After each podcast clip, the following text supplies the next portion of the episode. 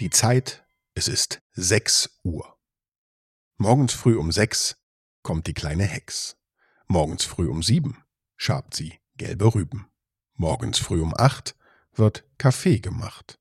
Morgens früh um neun geht sie in die Scheun. Morgens früh um zehn holt sie Holz und Spähen. Feuert an um elf, kocht dann bis um zwölf. Frösche, Bein und Krebs und Fisch. Hurtig, Kinder, kommt zu Tisch.